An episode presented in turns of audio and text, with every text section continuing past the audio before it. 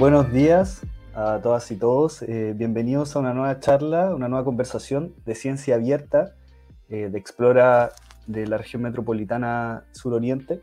Eh, hoy día tenemos a una invitada muy especial, un tema muy entretenido que vamos a estar viendo. Se trata de cómo están afectando la pandemia a la salud mental y física de las personas mayores. Hoy día estaremos con Soledad Herrera, que socióloga de la Pontificia Universidad Católica de Chile, magíster en gerontología eh, social y doctora en sociología de la Universidad Autónoma de Madrid. Em, académica también del Instituto de, Sociología de la Pontificia Universidad Católica de Chile, directora del Centro UC Estudios de la Vejez y Envejecimiento y miembro activo del Core Group de la red LARNA, la Red Latinoamericana de Investigaciones sobre el Envejecimiento del Instituto del Envejecimiento de Oxford. Además, es investigadora principal del estudio eh, Calidad de Vida de las Personas Mayores eh, chilenas durante la pandemia del COVID-19. Em, la tendremos con una conversación que quedará, bueno, que está siendo transmitida por YouTube y Facebook de, Explora, RM Sur Oriente, y también estará eh, posteriormente en Spotify. Así que sigan, suscríbanse en nuestras redes sociales y síganos. Em, y además hoy día estaremos regalando dos libros de, mm, de María Teresa Ruiz, Universo, Ciencia y Ficción, perdón, de María Teresa Ruiz y Margarita Schulz, a quienes nos hagan preguntas y también em, a quienes respondan una breve encuesta que estaremos lanzando al final en los comentarios de Facebook y YouTube. Bueno, sobre el tema que vamos a tratar hoy día, eh, los adultos mayores, son uno de los sectores más vulnerables de la, de la población durante la pandemia y mm, han sido muy afectados. Por ejemplo, han sido, em, han aumentado desde un 32% em, su, su, o sea, se han visto poco satisfechas, la, han aumentado desde un 32% en 2019 a un 55% en el verano y otoño de este 2001. Eso es parte también del estudio que, que nos va a hablar hoy día eh, Soledad Herrera, a quien vamos a invitar a entrar ahora. Hola Soledad, ¿cómo estás? Hola, hola, ¿qué tal? Mucho gusto. Gracias por estar con, con, nosotros y nosotras aquí compartiendo. Em, y quería preguntarte primero sobre cómo, cómo se ha cambiado desde antes de la pandemia hasta ahora eh, desde el punto de vista de la, de la, salud mental de las personas mayores. Y eso lo hablo desde la encuesta de calidad de, vida en la vejez que ustedes hicieron en el 2019. Sí, bueno, como tú dices, nosotros habíamos hecho una encuesta justo antes de la pandemia, después del estallido, y seguimos a una, a una submuestra de la gente, a un mismo grupo de gente, 700 personas más o menos, en tres momentos de la pandemia. Entonces podemos comparar cómo estaban antes y cómo estaban durante la pandemia. Y además en distintos momentos de la pandemia. Eh, la primera, nosotros los llamamos por teléfonos tres veces. En el primer invierno de la pandemia, el, el invierno del 2020, después en el verano del año pasado y de principios de este año y después en el otoño de este año tres veces los llamamos por teléfono. Entonces, claro, el principal resultado es el que tú mencionaste, ¿eh? de la gente que estaba poco satisfecha con la vida, aumentó de un 32% que había antes de la pandemia a un 55% eh, durante la pandemia. Eso es súper alto porque en general la pregunta por satisfacción con la vida, nuestra experiencia y, la evidencia internacional mostraba que es una, pregunta como bien estable en el tiempo. Eh, y que haya tenido como tanto cambio y realmente preocupa muchísimo. Sí, sí, también pensando, bueno, lo, deben ser una multiplicidad de factores con los cuales vamos a estar conversando. Em, también se había olvidado saludar a Tiare Godoy, que hoy día nos está eh, acompañando, traduciendo en lengua de señas. Eh, muchas gracias, Tiare. Y, y, también iba a mencionar sobre, bueno, por ejemplo, algunos em, ¿Cuáles, ¿Cuáles han sido como los cambios más importantes en la pandemia para, para, los adultos mayores? Como, ¿En qué contextos se han visto más afectados? Desde este como traspaso de cuarentenas, el miedo que hay sobre el virus o, u otros factores. Sí, eh, yo diría, son, son varios. Eh, uno claramente tiene que ver con el, eh, con el, con el confinamiento obligatorio, el primer confinamiento obligatorio que los obligaron como grupo etario a tener medidas más restrictivas que el resto de la población. Eso no afecta tanto que, que ya no podían salir, pero también afecta culturalmente, porque en el fondo eso eh, propició una imagen de este grupo como un grupo súper vulnerable. Eh, entonces, en, general, ellos mismos lo reconocen, o sea, aumentó al doble la percepción de, de como del maltrato que tienen de parte, eh, por ejemplo, de los medios de comunicación. ¿ya? Entonces, y esto está, está demostrado, está demostrado que, que, que, que, eso afecta como tu bienestar también, de cómo tú mm. te sientes, porque si los otros tienen una mala imagen de ti, tú también vas, en el fondo, vas a, vas a creerte esa imagen y te vas a sentir una persona vulnerable. Entonces, eh, esto fue, yo creo que fue muy negativo esto de haber hecho un confinamiento solamente para un grupo etario. ¿ya? Hasta mm. es, hasta discriminatorio. Si bien se entiende que, es, que se hizo como para proteger a las personas mayores, se, se entiende por qué se hizo. Mm. Pero la experiencia ha demostrado que en realidad no, no fue una buena medida y que y que bueno, después de hecho al, revés, ¿no es cierto? Al revés, después las nuevas medidas de confinamiento dieron más libertades a las personas mayores. Claro, y le dieron algunos, algunas prioridades, por ejemplo, en el ingreso a supermercado, cosas así. Y para salir también les dieron como más, más libertades. Que el resto. Eso tiene, tiene que ver, por ejemplo, con la, con la actividad que tiene eh, el adulto mayor y cómo se mantiene en el tiempo. Eh, las personas mayores dejaron de hacer muchas actividades durante la pandemia. Eh, dejaron sus clubes, dejaron, pero principalmente también dejaron de, hacer actividades familiares. Es que es como lo principal. Em, mm. Dejaron de cuidar a los nietos en muchas oportunidades. Si bien muchos se mantuvieron cuidando y han sido súper importantes durante la pandemia en ese sentido, pero muchos también cortaron relaciones físicas, ¿no es cierto?, presenciales con, su, mm. con su familia. Eh, si bien también más o menos la mitad de las personas mayores vive con, con más familia en su casa, no solo con la pareja, sino con más familiares, con hijos adultos y, nietos también. Entonces, es como una imagen errada pensar que las personas mayores la mayoría la pasó sola. De hecho, mm. eso, eso, eso, es súper interesante porque, porque está la imagen, y son todas imágenes erradas con respecto a qué ha pasado en la pandemia, eh, está la imagen de que las personas mayores se aislaron mucho más. ¿ya? pero eso depende cómo se mire, porque las personas mayores eh, han, establecido otras maneras de relacionarse, por ejemplo, a través de los teléfonos, principalmente a través de los teléfonos celulares. ¿ya? Eh, los teléfonos celulares han sido súper importantes, por ejemplo, el, uso de videollamadas, bueno, para qué decir mm. el chat, ¿no es cierto? Pero también las videollamadas han sido súper importantes para poder comunicarse con, con sus familiares, incluso con amigos.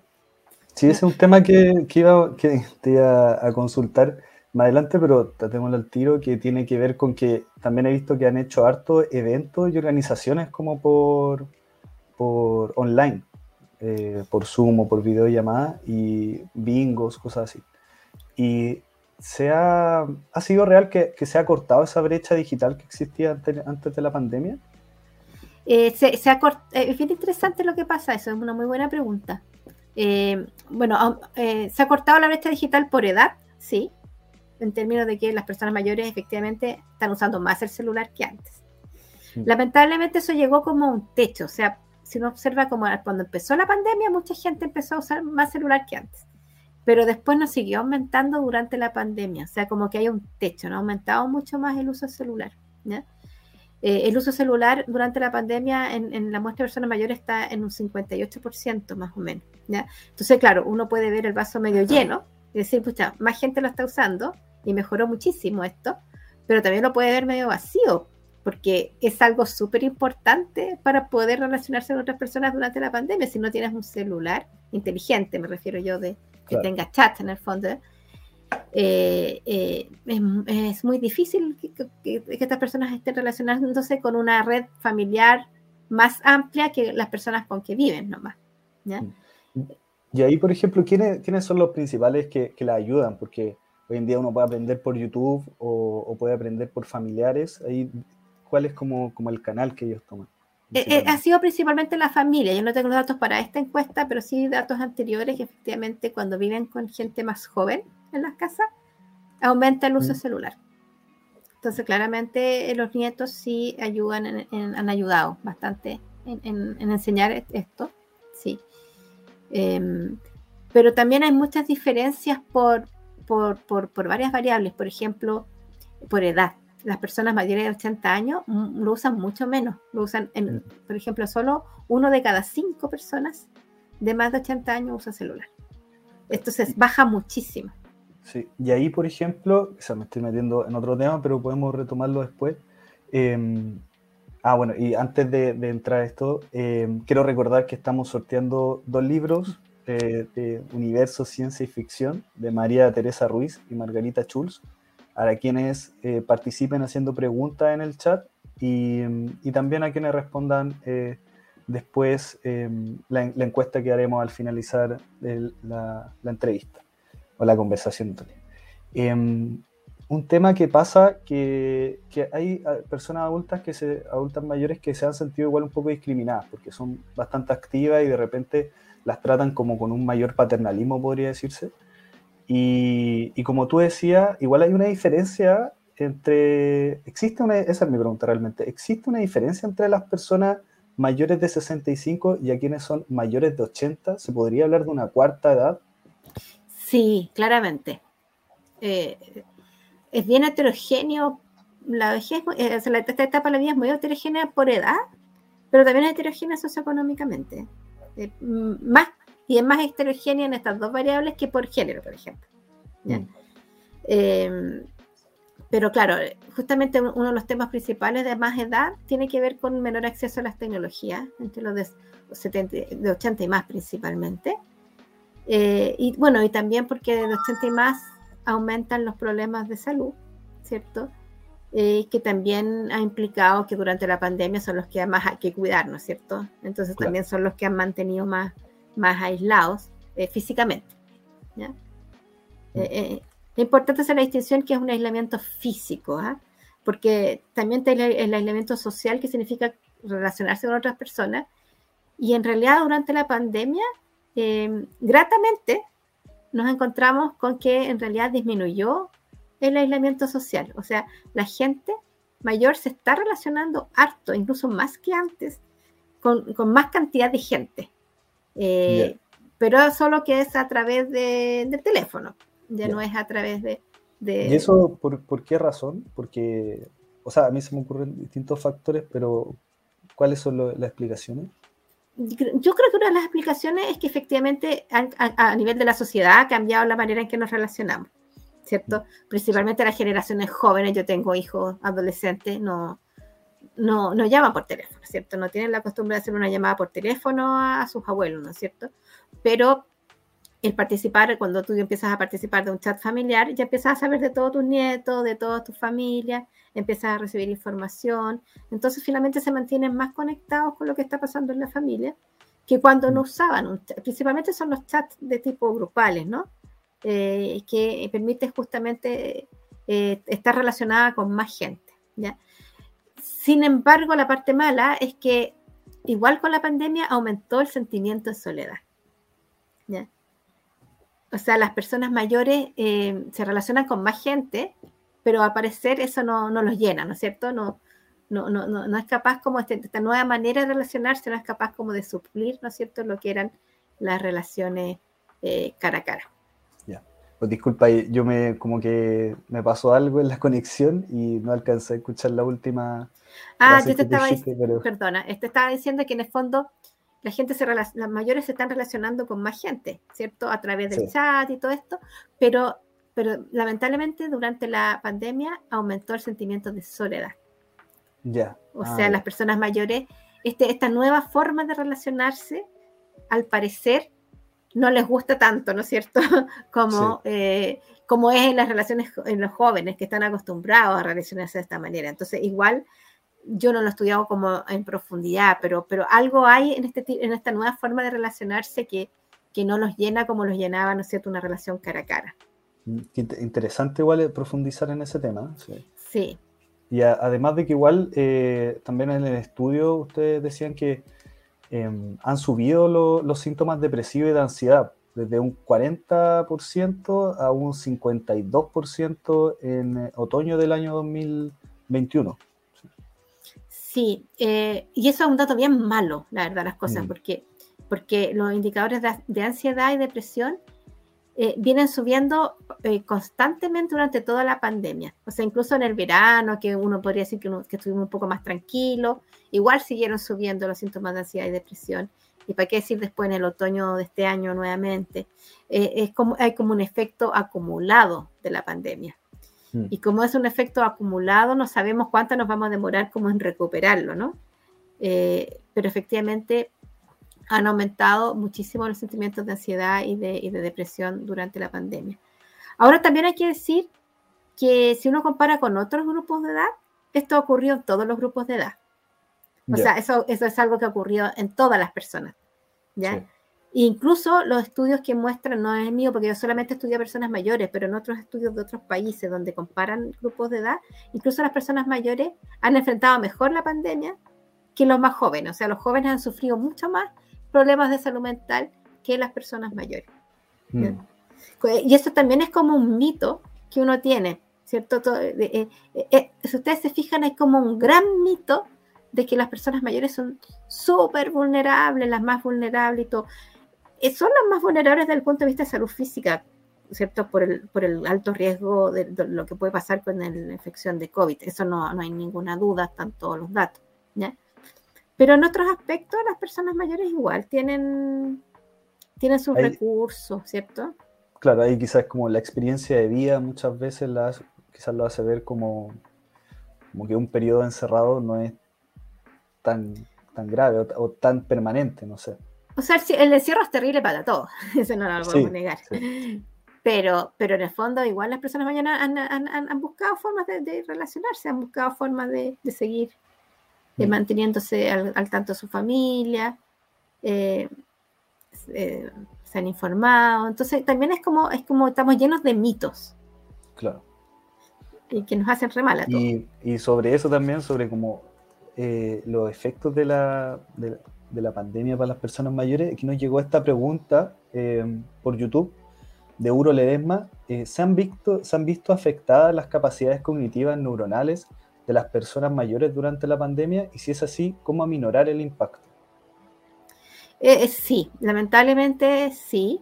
Yo no, no medí las capacidades cognitivas neuronales, pero sí tenemos una pregunta sobre los problemas de memoria que aumentaron muchísimo en la pandemia y este resultado me lo comentó una vez un geriatra y, lo, él, comentaba justamente que en su consulta la mayoría de, las causas que están llegando de, las razones de consulta han sido temas que tienen que ver con cognitivos, temas cognitivos eh, neurológicos, que tienen que ver justamente con la pérdida de, problemas de memoria.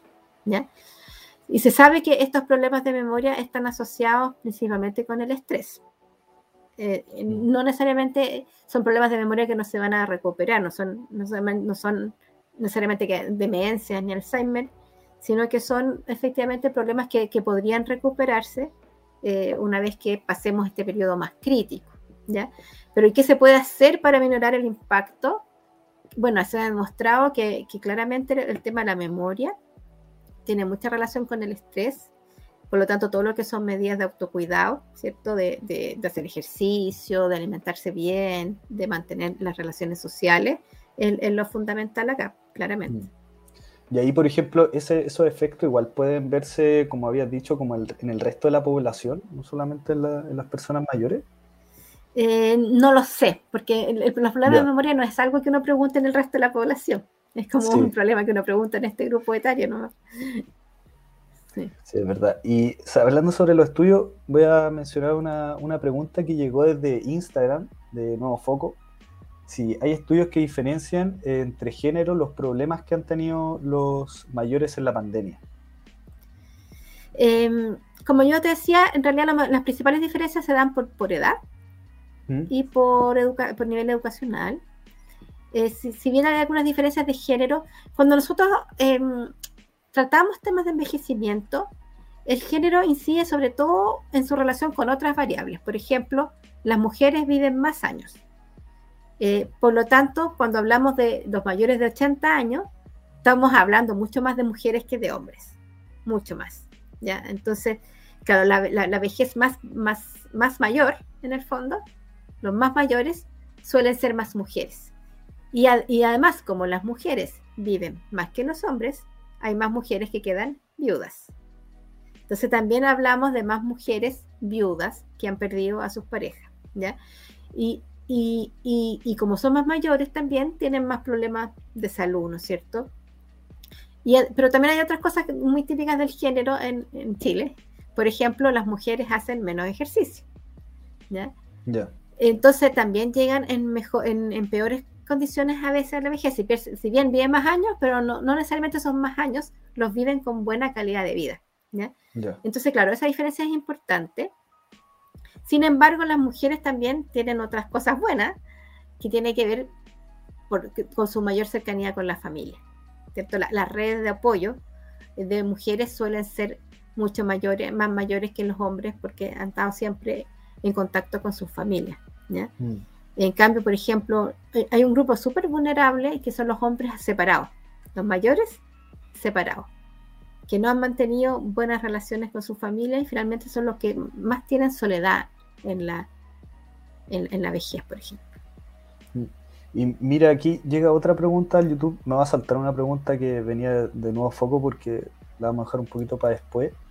Y está eh, de Claudia Contreras. Dice, ¿la sexualidad cumplió algún rol en acotar los efectos psicológicos? Pucha, la pregunta de sexualidad nosotros la teníamos en la, en la encuesta de calidad de vida del 2019 y las anteriores, porque nosotros habíamos hecho encuestas desde el 2007 que estamos haciendo estas encuestas de calidad de vida. Eh, entre paréntesis, ustedes pueden verlas en internet. Yo no sé si, si yo se las escribo acá, ustedes lo pueden escribir en alguna parte, ¿ya? pero el libro se llama Chile y sus mayores. ¿ya? Mira, lo, lo podemos poner, eso mismo, ese comentario, en los comentarios de, de Facebook y YouTube para que queden ahí. Ah, y, nosotros... Sí, y recordar, también decir que en Facebook y en YouTube está el, último estudio que ustedes hicieron. Ah, está, está, ahí el link. Está el link, ya. de calidad de vida de las personas mayores chilenas durante, la pandemia, COVID-19. Claro, ese libro es el libro del estudio de la pandemia, pero también están los libros de Chile y sus mayores, ¿ya? Y todos se pueden bajar gratuitamente en internet. Y ahí están las encuestas anteriores que habíamos hecho. Entonces, claro, el tema de la sexualidad sí lo habíamos preguntado anteriormente, pero en esta nueva encuesta no, lo, pudimos meter porque como fue, antes las encuestas antiguas eran, eran en las casas, presencialmente, entonces podíamos hacer una encuesta de una hora, pero ahora tuvimos que hacer una encuesta por teléfono. Así es que tuvimos que hacerla como de 10 minutos para que no nos corten el teléfono en la mitad de la encuesta. Eh, así es que no lo tenemos ese dato lamentablemente. Pero bueno. Eh. metodológicamente me, surge la duda. Eh, ¿Cómo fue la, diferencia de, haberla hecho presencial a haberla hecho por teléfono? Porque incluso hasta eso cambió. Yo no sabía que las otras eran presenciales. Sí, pues esta fue nuestra primera experiencia haciendo una encuesta por teléfono. En el resto del mundo las encuestas eh, en personas mayores ni siquiera se han hecho por teléfono, se han hecho a través del correo electrónico. En Chile eso, eso todavía es impensable. Ya un mm. correo o de un celular hoy día no se puede hacer, pero por teléfono no nos fue tan, no fue bastante bien, pero sí tuvimos algunas diferencias. O sea, igual hay harta gente que cambia de teléfono. O sea que por ese mismo tema de, de, la, de, la, cultura que existe, de cómo usan las tecnologías, cuando la gente mayor se cambia el teléfono, mucha gente cambia su número de teléfono, no guarda su número de mm. teléfono. Entonces nos aparecieron demasiados teléfonos eh, que ya no existían. Mm. Sí. Y ahí, ahora podemos retomar este tema, con nuevo foco. Em, ¿Se podría deducir que la pandemia contribuyó a la alfabetización digital de las personas mayores? Y no sé si, pero si Soledad se nos quedó pegada o yo me quedé pegado, no sé. Se parece de soledad. Ahí volvimos. ¿Ahí, volví? Sí, sí. Yo no los veía a ustedes tampoco. Sí, parece que me pasó lo, mismo anteriormente a mí. Eh, la lluvia. La lluvia. sí, tan bonito en todo caso llover. Sí. Em, eh, sí, Claramente yo creo que la pandemia construyó la alfabetización digital de las personas mayores y yo creo que también ha visibilizado la importancia de esto. Eh, la importancia de seguir avanzando en esto. Yo creo que estamos muy al debe, estamos muy al debe en... ¿Sabes que y no es tanto un problema de accesibilidad a los equipos, porque efectivamente había, gente, había harta gente que tenía los equipos, pero no, no lo usaba, lo usaba como teléfono. Claro. O sea, para llamar nomás. Eh, pero yo creo que sí ha contribuido, claramente que sí, y eso es algo bueno. Yo creo que la, pandemia ha venido a acelerar muchos procesos que ya se venían dando anteriormente a nivel de la sociedad, de muchos temas, pero principalmente el tema, el tema tecnológico, ¿no es cierto? Hmm. Eh, y también cabe esperar que la, como las nuevas generaciones de personas mayores son generaciones que también han estado más insertas en la tecnología, también vayan entrando a su vejez también más alfabetizadas digitalmente, claramente. Claro, claro. Sí, eso va a ser eh, bastante, o sea, va a ser un hecho. Em, acá llega otra pregunta sobre la metodología, como justo lo que habíamos conversado, de Ledesma. ¿Cómo es la disposición de los adultos mayores en la participación en estudios científicos? Mucho más mejor que cualquier que el resto de la población, eso de todas maneras. Mm. Hacer, hacer, encuestas presenciales, que es súper difícil hacer hoy en día, que, que, alguien te reciba para hacer una encuesta presencial. Eh, en las personas mayores es, más fácil, es mucho más fácil y en general está súper dispuesta. Solo que tienes que hacer preguntas que se entiendan y, se demoran un poco más quizás, pero en general eh, nosotros tenemos harta experiencia haciendo encuestas en personas mayores de manera presencial. Sí. Eh, mira, y una pregunta más como por, sobre el Alzheimer que uno de los trastornos más comunes en las personas en Chile, y hay estudios del 2018 que estimaban que había alrededor de, eh, de 600.000 personas con esta, con esta enfermedad en el 2050. ¿Podría la pandemia aumentar esa cifra? Eh, el Alzheimer se, ha encontrado que está relacionado con varios fenómenos ambientales, mm. no solamente mm. eh, genético o físico no sé cómo decirlo, biológico.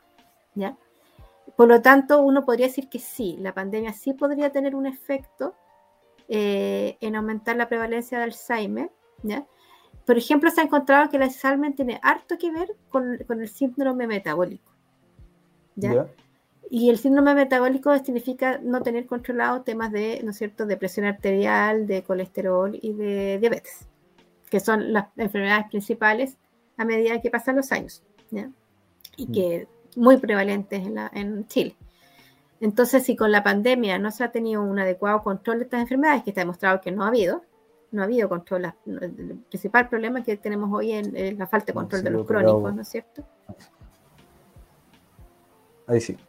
No, que había, se había cortado un segundo, pero volviste. O sea, si el principal problema que tenemos hoy día en salud es la falta de control, ¿no es cierto?, de estas enfermedades crónicas, sí uno podría pensar que están empeorando y tan fuera de control algunas, y que eso obviamente se puede asociar con mayor Alzheimer. ¿ya? Mm. Eh, temas como el alcoholismo también tienen asociación con el Alzheimer y que si el alcoholismo aumenta durante, por ejemplo, los periodos, estos periodos de más estrés, también es un factor de riesgo. La, poca actividad física también es un factor de riesgo. Por ejemplo, esta, esta pregunta, no sé si, si estoy correcto como, como en hacerla de esta manera, pero ¿Se han visto la, salud física de las personas muy deterioradas por, esta, por el encierro de las personas mayores? si tú lo comparas con el impacto en salud mental, es mucho más el impacto en salud mental. Ya. Sí, o sí. Mm. Sí o sí, ¿ya? Eh, y, si tú miras como los principales problemas que aumentaron con la pandemia, los problemas de salud física, eh, yo diría, hay un problema de salud física que aumentó, eh, que fueron los problemas gastrointestinales, que son mm. también problemas que tienen que ver con el estrés y también con, conductas, ¿no es cierto? Con, conductas de alimentación. Por ejemplo, hay un problema nutricional que nosotros observamos de, la disminución del consumo de frutas y verduras, que sabemos que es algo más difícil de adquirir en los periodos de, de confinamiento, de cuarentena, ¿no es cierto? En que no puede salir a comprar algo que es perecible, pero, pero también que es más caro. Es mm. caro hoy día comprar frutas, verduras, ¿no es cierto? Entonces, eh, ese, ese, déficit nutricional en el fondo está asociado, ¿no es cierto?, también con más problemas también de tipo gastrointestinales y, tiene que ver mucho con el estrés. eh, nosotros no nos preguntamos por problemas de salud diagnosticados, sino que por lo que se llaman síntomas geriátricos. O sea, por... ¿Cómo se ha sentido? ¿Cómo se han sentido, efectivamente? ¿ya? Mm.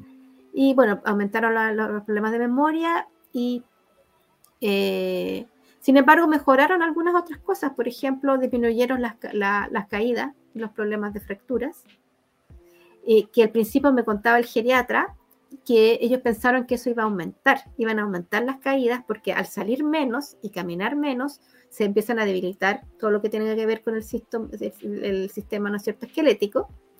Y se pensaba que la gente como que igual se iba a caer más, iba a tener más fracturas. ¿ya? Pero al parecer como han andado con más cuidado, o cuando salen también salen con más cuidado, eh, y tampoco han usado mucho el transporte público, eh, han disminuido por lo menos ese tipo de, de accidentes. ¿ya? Sí, bien interesante esa, esa conclusión. Eh, ahora viene una pregunta de Nitsi Malwe, que dice que hay otro tipo de consecuencias que han surgido sobre adultos mayores con algún tipo de demencia.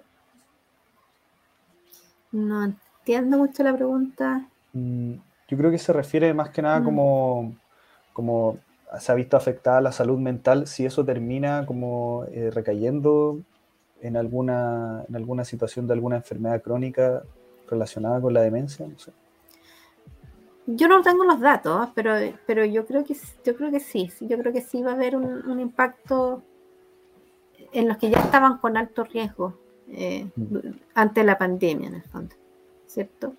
O sea, o si uno mira como que si tú miras en el entorno, como que problemas que estaban ahí, ¿no es cierto?, al borde, se exacerban, ¿no es cierto?, en, estos periodos como de más, de más estrés y además de menos posibilidades de ser diagnosticados y tratados a tiempo, si ese es el principal problema, ¿cierto? De no poder hacer exámenes, no poder ir al médico. Eh, eso, obviamente, eso va a tener un impacto gigantesco. Este, esa es como la segunda pandemia, sí. claramente. Sí. Sí, yo quería hacerte una pregunta, quería profundizar sobre un tema que habíamos hablado anteriormente, al principio, pero que lo habíamos tocado muy por encima, que es cómo, cómo afecta, eh, bueno, tú decías que más de la mitad de los adultos mayores vive con, con otros familiares en su, en su casa, y cómo afecta, por ejemplo, en la salud mental del resto de las personas o, o de los adultos mayores vivir con otras, con, con personas menores de, de menor edad que ellos. Sí, mira, está demostrado que el que las personas mayores en Chile vivan mucho con sus familias eso implica que efectivamente hay una amplia red de apoyo familiar que va en, ambas direcciones. Ya no solamente que las personas mayores tengan apoyo de sus familias, principalmente son las personas mayores que están apoyando a sus familias.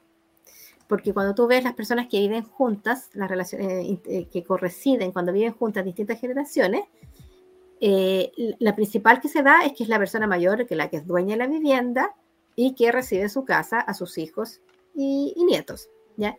Por lo tanto, estamos en una situación en que las personas mayores están aportando mucho más a su familia que más al revés, que ese es otro, es otro mito. Es otro mito pensar que las personas mayores, que son dependientes, entonces tienen que irse a vivir con los hijos porque no pueden valerse solos. Eso ocurre, obviamente, ¿ya? Pero es mucho más frecuente al revés. Es mucho más frecuente. De hecho, durante la pandemia aumentó la cantidad de personas mayores que vive con sus hijos y nietos. O sea, que llegaron a la casa de los padres mayores. Hijos que llegaron a la casa de los padres mayores. A apoyar sobre todo por temas económicos, ¿cierto? Pero también a apoyar en el cuidado de los hijos cuando los hijos ya no estaban yendo a los colegios y los papás tenían que salir a trabajar.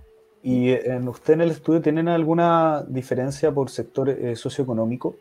Sobre estos efectos? Sí, esto, es, esto es más frecuente a menor nivel socioeconómico. O sea, el que vive en distintas generaciones en un mismo hogar claramente es más, es más frecuente a menor nivel socioeconómico. A mayor nivel socioeconómico, lo que se da es como una corresidencia, no en la misma casa, pero bien cerca. Ya, hay unos estudios antropológicos que muestran en Chile, que muestran efectivamente que en los barrios más altos eh, eh, eh, existe igual mucho apoyo intrafamiliar, intergeneracional de cuidado de nietos, después del colegio principalmente, pero en casas que viven cerca, pero no, no viven en la misma casa. Entonces está un poquito más invisibilizado. Cuando uno lo estudia con las encuestas no lo ve. pero cuando uno Mm. lo estudia a través como de una etnografía, algo más, más, más en profundidad, sí lo ves. Y, y en ese sentido, eh, las diferencias, ¿existen diferencias de, de, de efecto en la salud mental según el rango socioeconómico? ¿Ustedes a qué conclusiones llegaron en eso? Sí, sí, lamentablemente.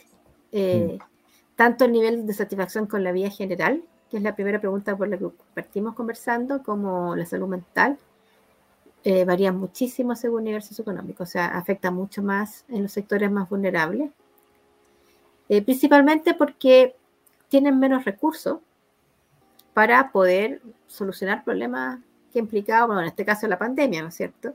Claro. Eh, además, porque también el entorno familiar es, es- es más complicado también. Ya, Eh, por ejemplo, nosotros hemos visto que la- los problemas de los hijos afectan mu- muchísimo a las personas mayores. O sea, yo creo que si hay acá, eh, de haber aquí mucha gente mayor, lo, lo que, cómo, cómo, ¿no es cierto?, uno sufre cuando le pasan cosas a los hijos, ¿no es cierto? O, o cuando le pasa algo a los nietos, porque además son problemas que ocurren en las familias de descendencia, en este caso, que tampoco los pueden controlar. Eh, Claro. eh, o cosas que les molestan de cómo están criando los nietos, qué sé yo. Entonces, eh, eh, si bien la familia es, y ahí vuelvo un poco a la pregunta que tú me habías hecho, ¿qué pasa cuando tanta gente vive junta en el fondo? El tema es que, claro, la familia es una red de apoyo, pero también es una red de estrés, de estrés y de conflictos y de preocupaciones que aumentan sobre todo la ansiedad, ¿no es cierto? Y los síntomas depresivos. ¿ya? Mm. Los síntomas depresivos están- van muy de la mano con la ansiedad, eh, psicológicamente. Entonces, si durante la pandemia aumenta todo, todo este ambiente familiar que tiene más, más, más precariedad, ¿no es cierto? Que, que han perdido el trabajo, etcétera, o que no pueden trabajar porque no pueden salir, eh, eso afecta muchísimo a las, a, a las personas mayores. Y más si Mm. están viviendo en la misma casa y lo están viendo día a día, ¿no? Claro, sí. Eh, quiero hacer una, pe- una pequeña pausa para, para recordarles que, que te- estamos sorteando dos libros entre quienes hagan comentarios y preguntas. Y ahora vamos a leer algunas preguntas que quedaron ahí en el YouTube que están pendientes. Y también entre quienes responden una encuesta que ahora va a estar en los comentarios eh, eh, sobre, sobre, bueno, va a ser una, una breve encuesta sobre la charla. De verdad es muy cortita, así que nos ayudaría mucho que la respondieran. Además estarían participando por un gran libro que es Universo, Ciencia y Ficción, de María Teresa Ruiz y Margarita Schulz. Así que, bueno, eso quedan unos, los minutos que restan de la, de la charla van a tener para contestarle. Ahora voy a partir por orden de las que preguntaron. Eh, una pregunta que, que no sé si cabe preguntártela a ti, que tú eres socióloga, Mm. pero dice si se puede evitar la Carolina Pino Rojas, ¿se puede evitar la demencia y si es así, de qué manera? Yo no soy bióloga ni nada, pero te puedo decir que sí. O sea, no sé si se puede evitar. Se puede retrasar quizá o, o- o- a retrasar básicamente. Claro, O sea, es un poco lo que yo te decía. O sea, el, pucha, es que lo que pasa es que uno tiene que entender que uno empieza a envejecer desde que nace. Y desde que nace uno tiene que ir ya pensando en su vejez, ¿no? Eh, y que tiene que ver con los estilos de vida, con la alimentación, con tener una, una vejez activa, ¿no es cierto? O sea, una vejez o una vida activa en términos de eh, no solamente físicos, ¿no es cierto?, de hacer ejercicio, pero también de, de socializar. ¿cierto? La importancia que tiene, ¿no es cierto?, esta- de tener grupos significativos, eh, grupos de referencia, ¿no es cierto?, con los cuales a lo mejor no a todo el mundo le gusta participar en organizaciones sociales, por ejemplo. Chile no es, no es un país que todo el mundo, como Estados Unidos, ¿no es cierto?, que todo el mundo en Estados Unidos pertenece a alguna, un- alguna organización, a algo, ¿no es cierto? En Chile no es tanto, somos más de familia, eh, principalmente las mujeres, pero, pero, pero tener grupos significativos, tener, ¿no es cierto?, eh, eh, tu grupo de amigas, etcétera, con lo cuales haces actividades, te juntas, etcétera. Eh, entonces, eso es súper importante y es algo que uno en realidad toda la vida tiene que pensar en, que, en eso, en el fondo. Ya no solamente pensar ah, eh, hoy día en cómo voy a, cuáles van a ser mis pensiones y qué puedo hacer para ahorrar. Más importante aún es qué voy a hacer por mí, por mi calidad de vida cuando yo llegue a esa edad, ¿no es cierto? Claro. Y justo relacionado con eso, Uro Ledesma pregunta, ¿la tercera edad tiene ganas de vivir? Y si existe alguna pregunta en relación a la esperanza. La esperanza de vida probablemente en la encuesta, yo creo. Eh, no lo hicimos en esta encuesta, lo hemos hecho en otras encuestas. ¿ah? Eh, yo diría, en mi experiencia, cuando lo hicimos una vez en otra encuesta, era como, había como un tercio, un tercio, un tercio. O sea, como un tercio como bien optimista, un tercio como, como que se adapta, o sea, claro, como hay que, hay que ir día a día, ¿no es cierto? Mm. Y un tercio más pesimista en el fondo. Mm. Es, como, es como bien heterogéneo, la verdad, las cosas. Ahora, eso no mide exactamente lo que tú me estás preguntando, si tienen ganas de vivir. ¿ah? Eh, yo me imagino que sí. Yo, eh, no sé, recuerdo mis grupos de discusión. Nosotros, yo llevo como, como 20, 25 años estudiando temas de, estos temas. Ya hemos hecho millones de estudios. Y hemos estado con harta gente a lo largo de la vida. Eh, y te puedo decir, no, con números, pero con mi experiencia de estar con harto contacto con la gente, que, creo que sí tiene en general ganas de vivir. Mm. y ahora volviendo como a temas de, la encuesta, eh, acá Marlins Villanueva pregunta, ¿cómo seleccionan las personas a entrevistar? Sí, es una muy buena pregunta. En la encuesta de calidad de vida, nosotros hicimos, 2000, eh, hicimos una encuesta de alrededor de 2.000 casos en todo Chile pero en, en, ciudades de más de 10.000 habitantes, o sea, nos fuimos a los sectores rurales, eh, principalmente por un tema de costo, porque mm. sale muy caro y no teníamos una muestra tan grande. Eh, y también la otra restricción es que sea gente que pueda contestar por ellos mismos la encuesta. Eso, también es importante, porque me hicieron otra pregunta de demencia. Claro, en esta encuesta la gente con demencia no está, porque no te puede contestar una encuesta. Nosotros sí tenemos como una pequeña encuesta para la persona que vive con esa persona, ya que nos conteste, eh, entonces en el fondo para poder registrar cuánta gente no, pudo contestar la encuesta. Y en, realidad es una minoría los que, de los que visitamos que no podían contestar la encuesta. La mayoría sí la podía contestar. Y en la encuesta telefónica que hicimos durante el COVID, los seleccionamos aleatoriamente, porque como no teníamos un costo de desplazamiento, porque los íbamos a hacer por teléfono, en realidad da lo mismo llamar a alguien en Santiago que llamar a alguien en Puerto Montt. Así que efectivamente eh, eh, representa todo Chile, o sea, está, todo Chile. ¿Se seguirá haciendo este, este formato? Bueno, eso va a depender de, los proyectos que uno tenga y de los recursos, porque este fue un proyecto, el del COVID fue un proyecto de la ANIT, de la Agencia Nacional de Investigación y Desarrollo, que era un concurso y, se terminó ahora, se acaba de terminar el proyecto. Y hay una pregunta también sobre el estudio, eh, bueno, del CEBE en realidad. ¿Cuál es el rol que cumple el CEBE eh, tras la realización de estos estudios? Pregunto en relación a que el estudio arrojó que el 80% declaró sentirse consideradas como una carga para la sociedad chilena. Sí, esa, esa, esa pregunta nosotros no la teníamos hecha antes, así que no la podemos comparar si cuánto aumentó, como era antes ya, de la, del COVID. Pero bueno, el CEDE, para los que no sepan, eh, yo estoy en el Centro de Estudios de Vejez y Envejecimiento.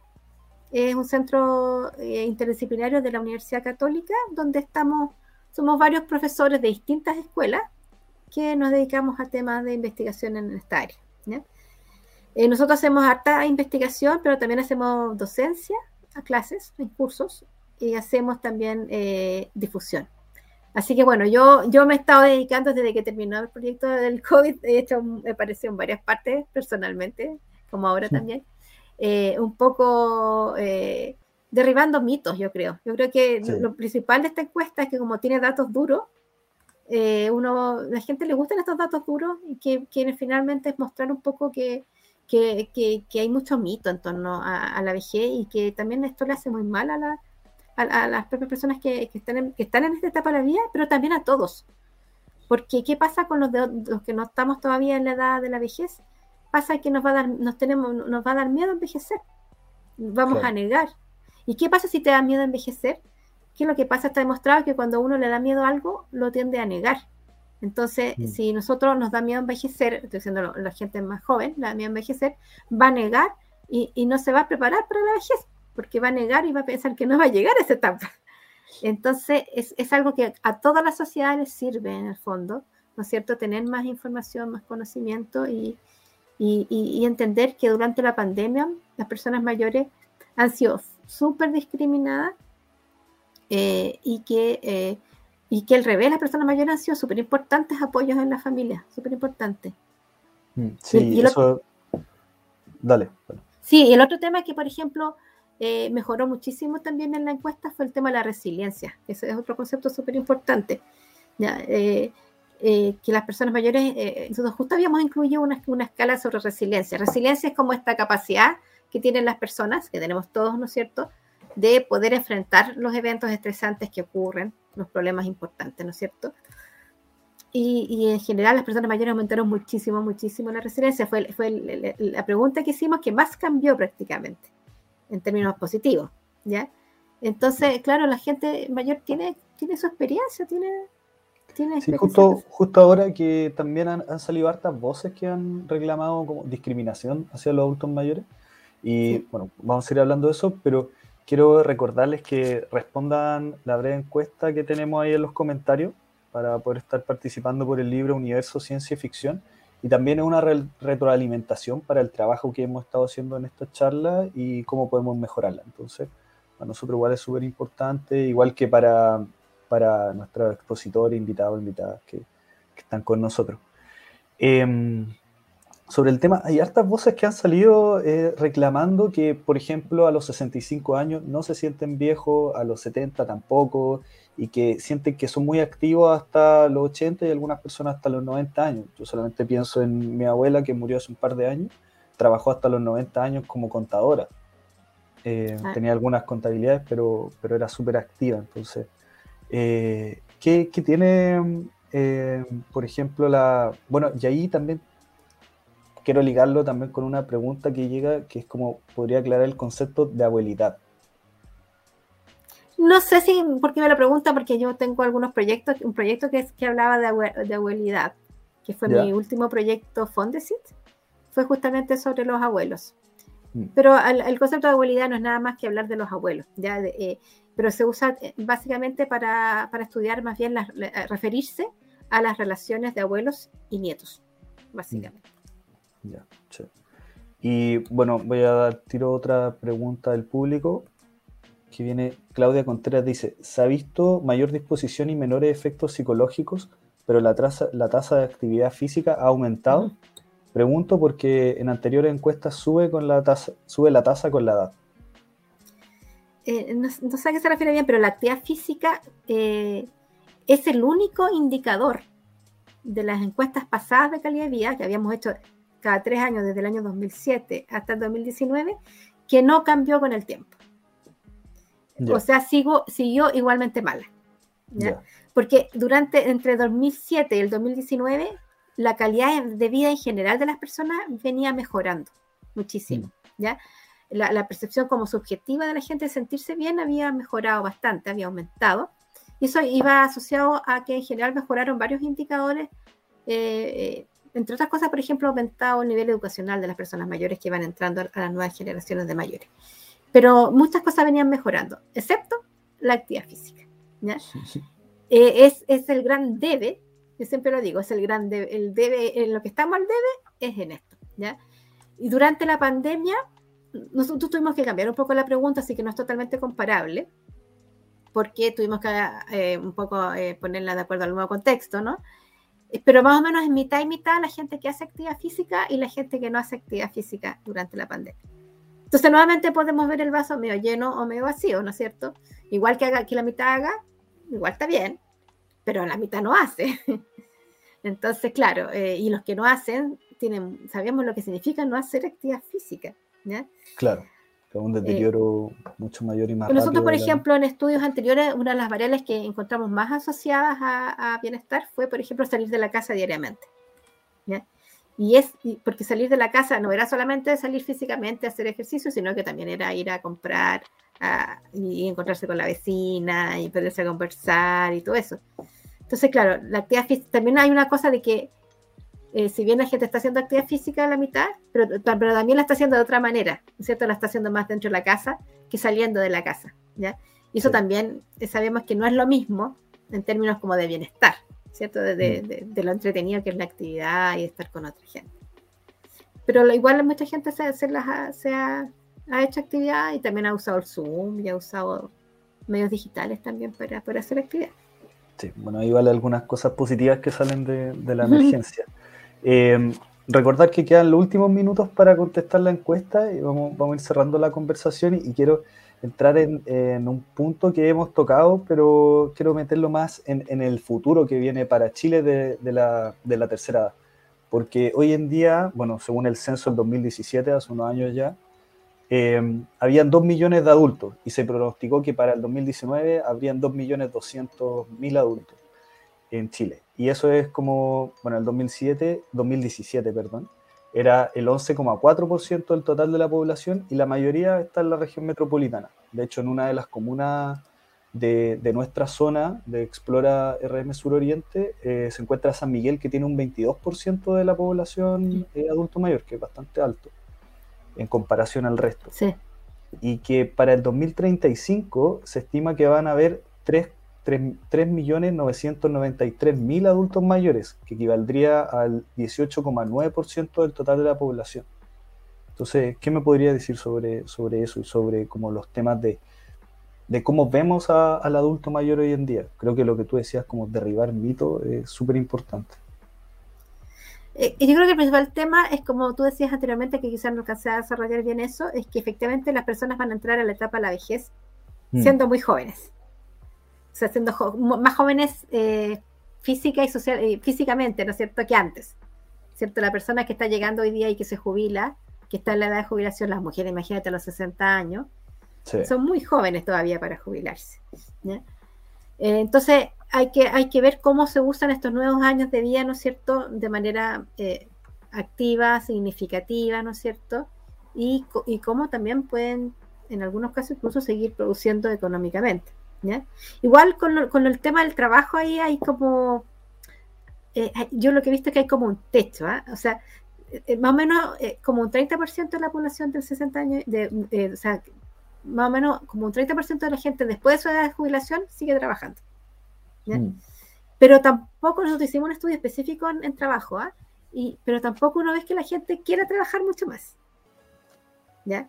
Eh, la gente en realidad quiere hacer otro tipo de actividades, no necesariamente seguir trabajando eh, remuneradamente.